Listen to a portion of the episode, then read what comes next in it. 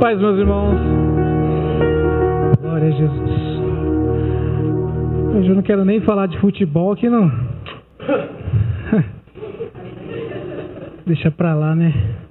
1 Samuel, capítulo 1 e o verso 3. Acho que é isso. 1 Samuel, capítulo 1, verso 3. Diz assim: Todos os anos este homem subia da sua cidade a Siló para adorar e sacrificar ao Senhor dos Exércitos. Lá, Onife e Finéias, os dois filhos de Eli, eram sacerdotes do Senhor. Próximo. No dia, no dia em que Eucana oferecia sacrifício, dava porção à sua mulher Penina e a todos os filhos e filhas dela. Mas Ana dava uma porção dupla, porque amava, porque amava, apesar que, de que o Senhor o tinha deixado estéril. Só até aqui pode ser sentado, depois nós vamos trabalhando sobre outros textos, em nome de Jesus. Glória a Jesus. Quero falar um pouco hoje sobre a história de, de Samuel. Samuel, ele foi um, uma pessoa muito importante para o povo de Deus, no, no, no que Deus queria construir para o seu povo e na história do povo de Israel. Mas para nós falarmos de Samuel, nós temos que entrar primeiro na, na, na mãe dele, na história que a mãe dele tinha. Ana não podia ter filho, era estéril. E ela tinha uma concorrente, naquela época podia ter duas mulheres. Então, aqui a, a outra mulher, ela tinha bastante filho e ficava jogando na cara dela. Olha, eu tenho, você não tem. E olha aqui, o meu filho é mais bonito, você não tem nada. E, e ficava zombando de, dela constantemente. E Eucana, ele buscava o Senhor. Ela também adorava o Senhor. Então, nessas idas para adorar o Senhor, ela fez um pedido a Deus. E nesse pedido ela incluiu, falou: Senhor, eu, eu quero ter um filho. E ela foi para a igreja falar com Deus. A Bíblia diz que não dava nem para ouvir o som da boca dela, mas gesticulava tanto que o sacerdote ali, vendo aquilo, achou até que ela estava embriagada. Falou: pô, mulher, nessa hora não é, não é tempo, não é momento de ficar bêbada. Eu não, eu não sei exatamente o que, que Elias imaginou, pensou, mas o que eu sei é que ela estava orando e buscando a Deus. Por orar e buscar a Deus, Deus ouviu a oração dela.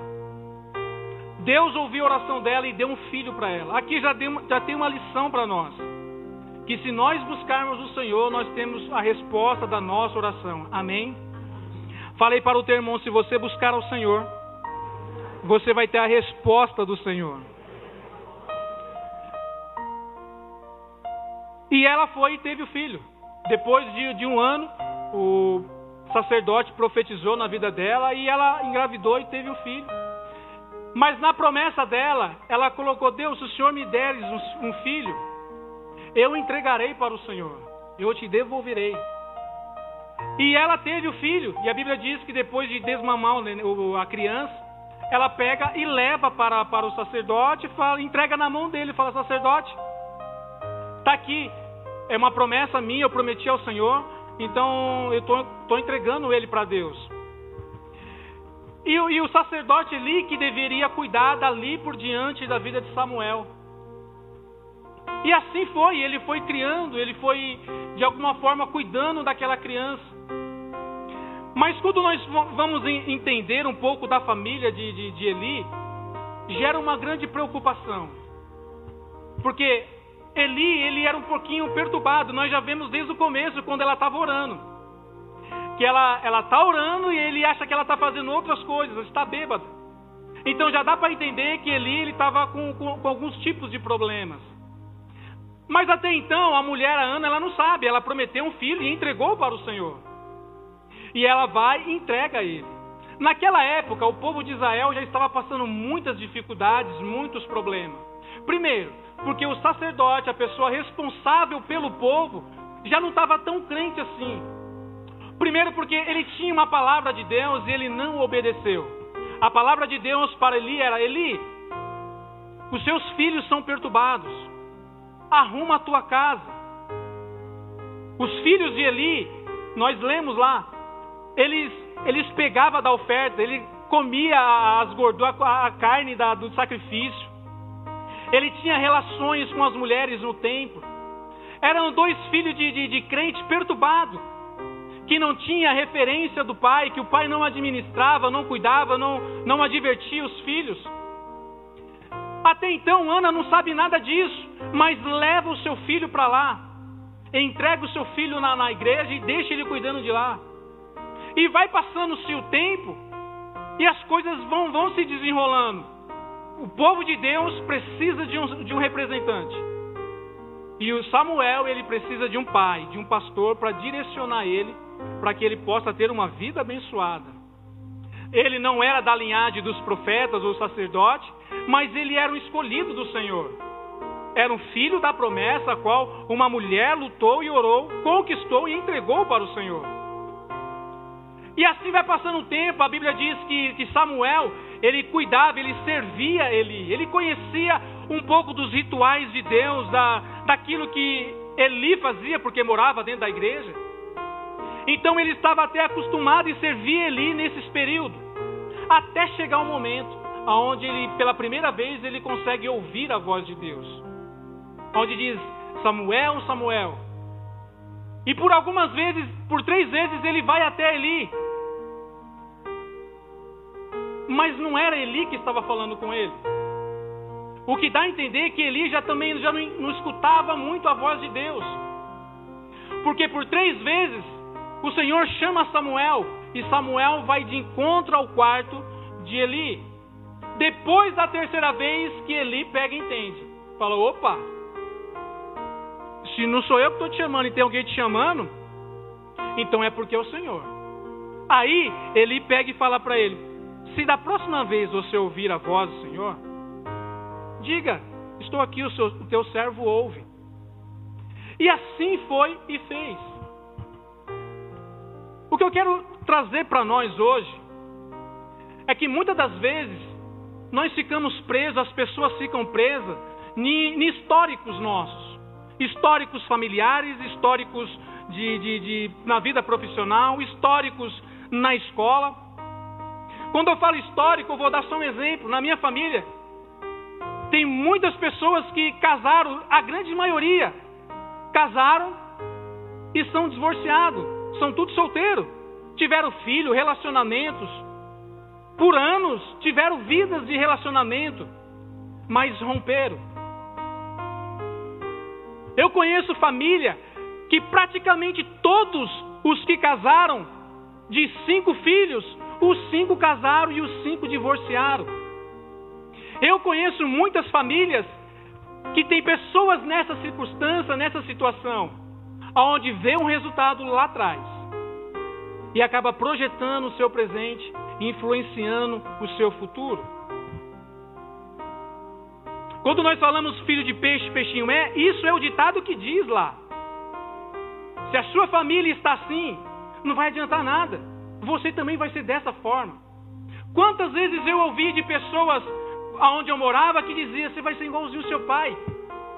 Meu pai bêbado, quase todos os dias sendo carregado para casa porque de tão bêbado que estava já não conseguia mais se locomover sozinho, então era sempre carregado.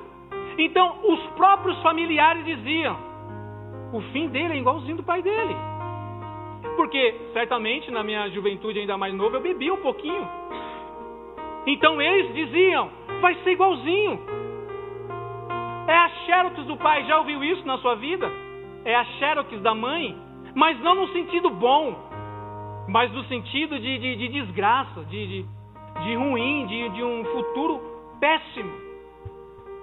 Se nós formos analisar a vida de Samuel, quando ele é entregue, podemos dizer que também o futuro dele estava comprometido, porque ele estava indo por um lar totalmente quebrado. E um lar de, de pessoas espiritual, aonde tinha que ser o exemplo, não era. Então ele é entregue para lá. A família de Eli toda perturbada. É necessário com que Deus ele interfira na vida de Samuel para quebrar tudo aquilo, aquelas desgraças e fazer dele um grande homem de Deus. Eu quero trazer para mim e para você. Não importa o que as pessoas dizem do seu presente ou do seu futuro. O que importa é o que Deus tem para nós. Se nós somos do Senhor, se nós somos consagrados do Senhor, as palavras contrárias, elas não vão afetar as nossas vidas. Ah, não deu certo lá atrás. Gente, então calma aí, deixa Deus agir. Porque quando Deus age, quando Deus entra no negócio, dá certo. Quando Deus entra, um exemplo para nós.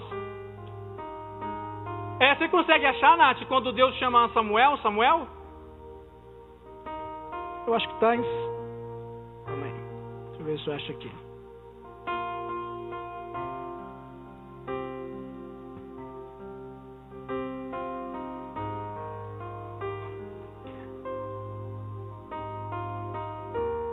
Verso 4.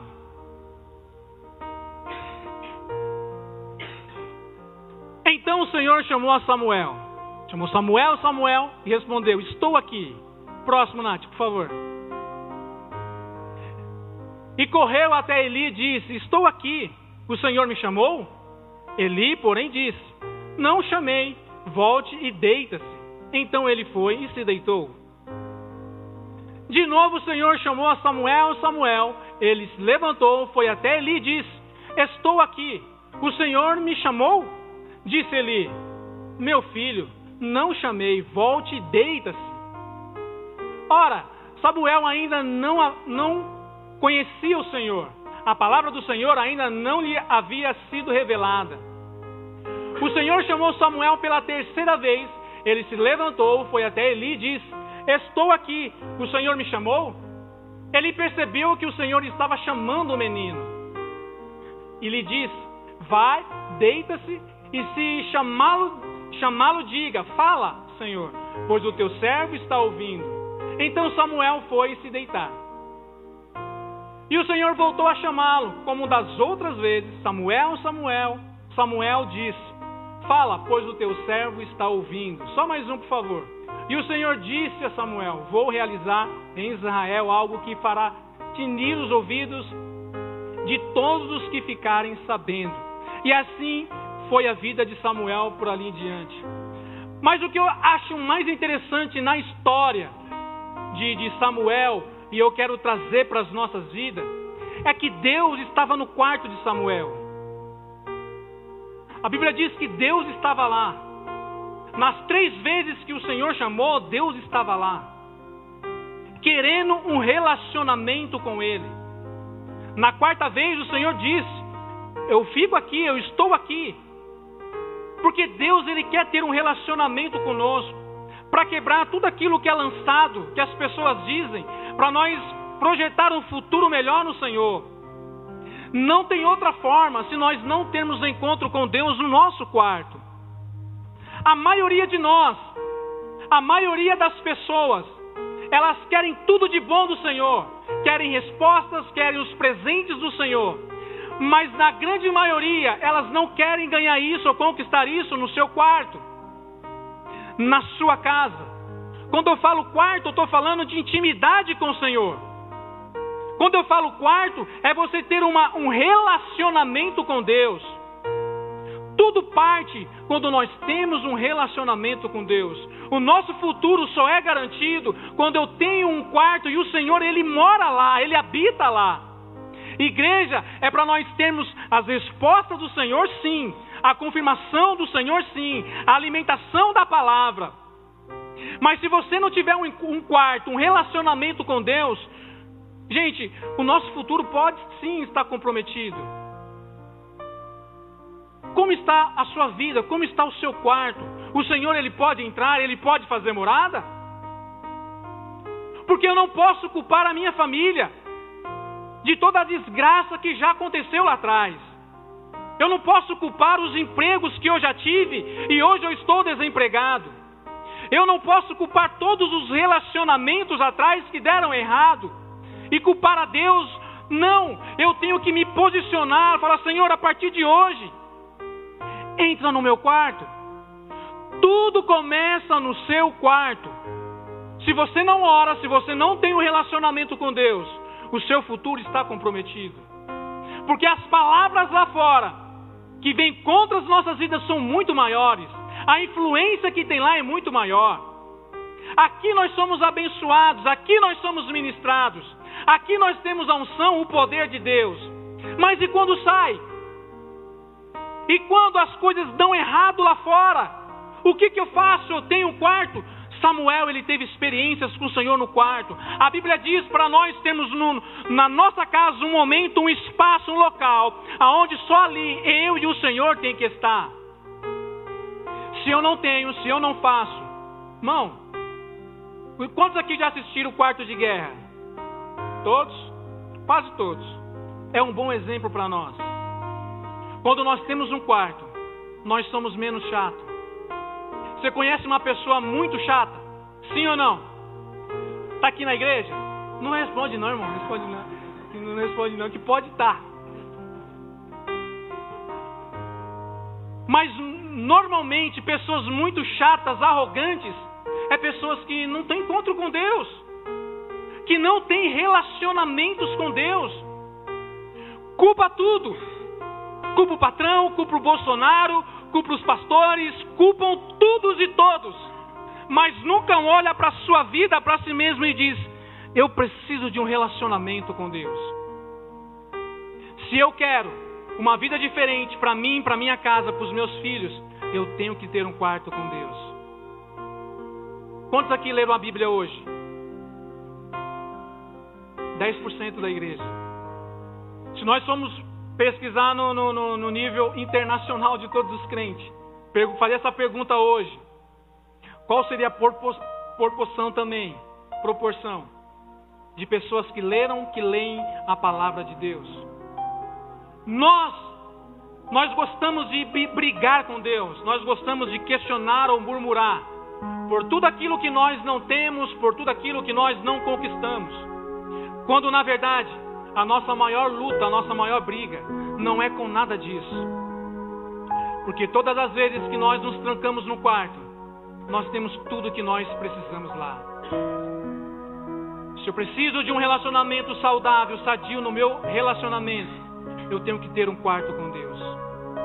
Deus, ele é princípio para todas as bênçãos em nossas vidas em todas as áreas, Diego.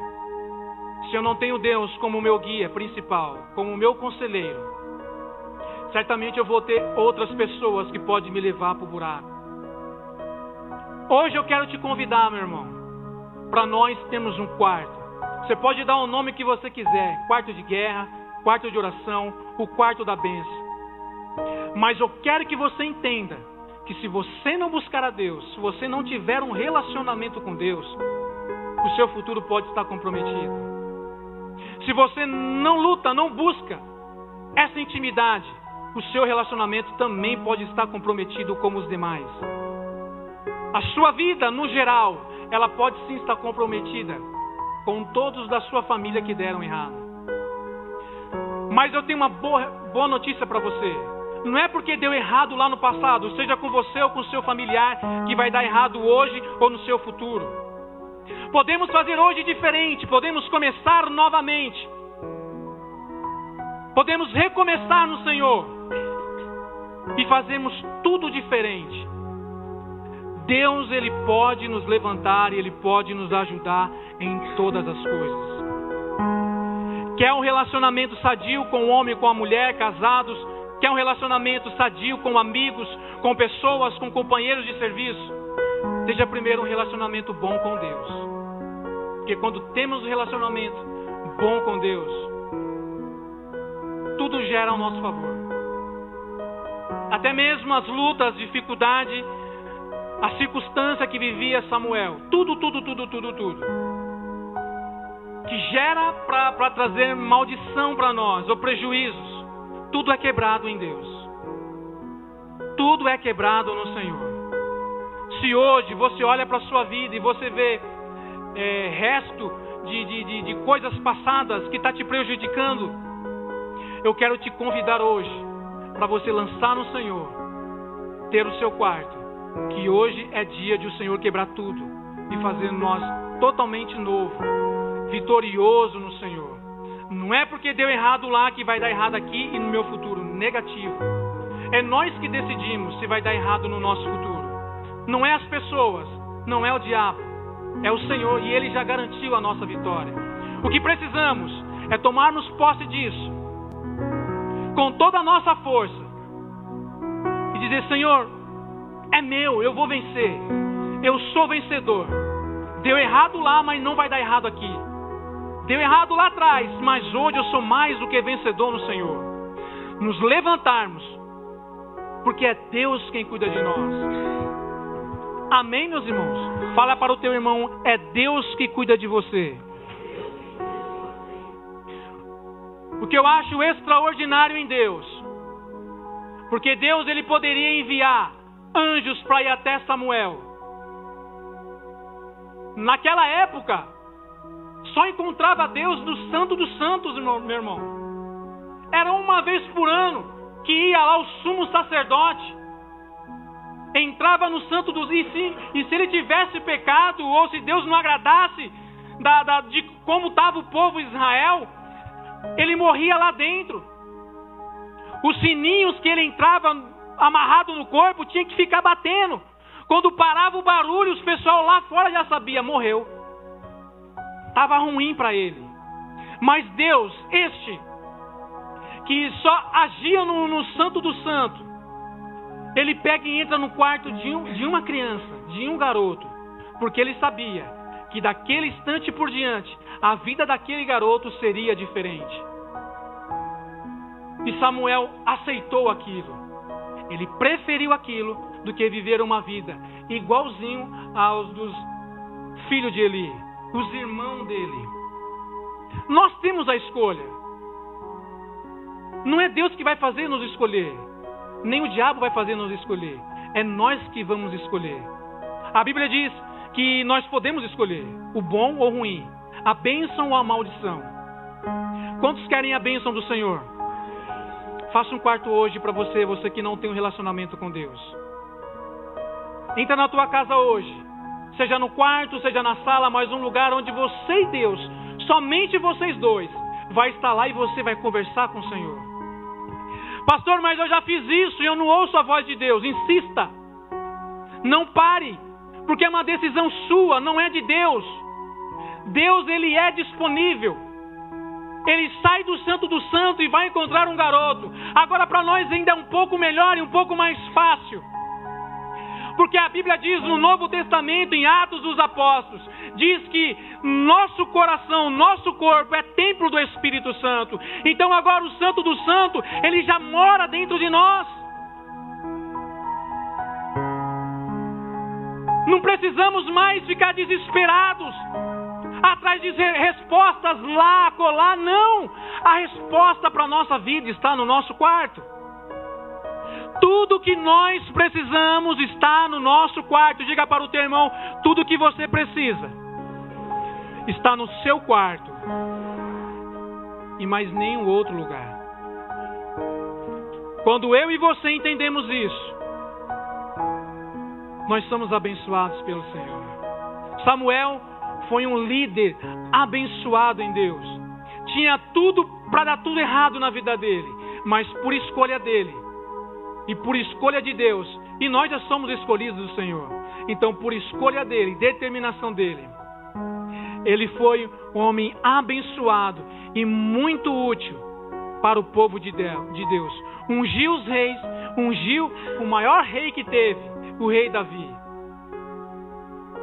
Se eu e você nós queremos um futuro abençoado, cheio de, de vitórias no Senhor, nós temos que viver com Deus.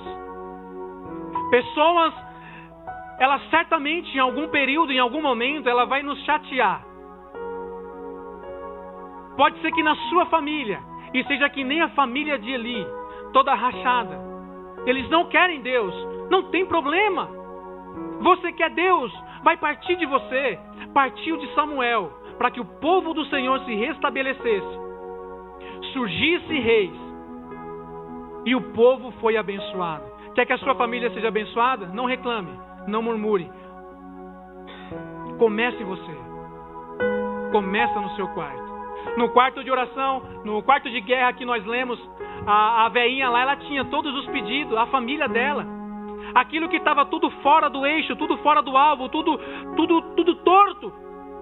Ela colocava o papelzinho para ela não esquecer. Ela anotava e colocava na parede. Quando ela entrava no quartinho dela, estava lá, ela se lembrava. E só tirava o papel quando o resultado acontecia na vida das pessoas.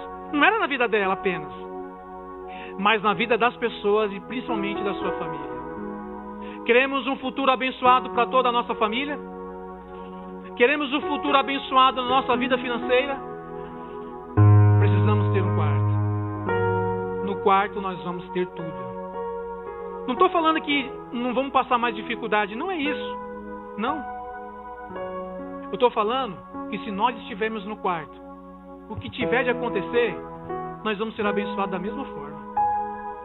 Se alguém tirar alguma coisa de nós, a Bíblia diz que para o povo judeu, se ele perde um real, ele entende que se ele perdeu, Deus vai dar sete vezes mais para ele. Então, para nós, como filhos de Deus, eu também entendo isso. Se eu sou prejudicado em alguma coisa, o Senhor vai me dar sete vezes mais naquilo que eu fui prejudicado. Se zomba de você, se tira barato de você, se a sua família está quebrada, hoje, a partir de hoje, a partir desse exato momento, vamos entregar ao Senhor, vamos confiar, confiar nele e entregar o nosso presente nesse exato momento, para que o nosso futuro seja muito mais do que vencedor, muito mais que abençoado em Deus, em nome do Senhor Jesus. Amém? Fica de pé em nome de Jesus.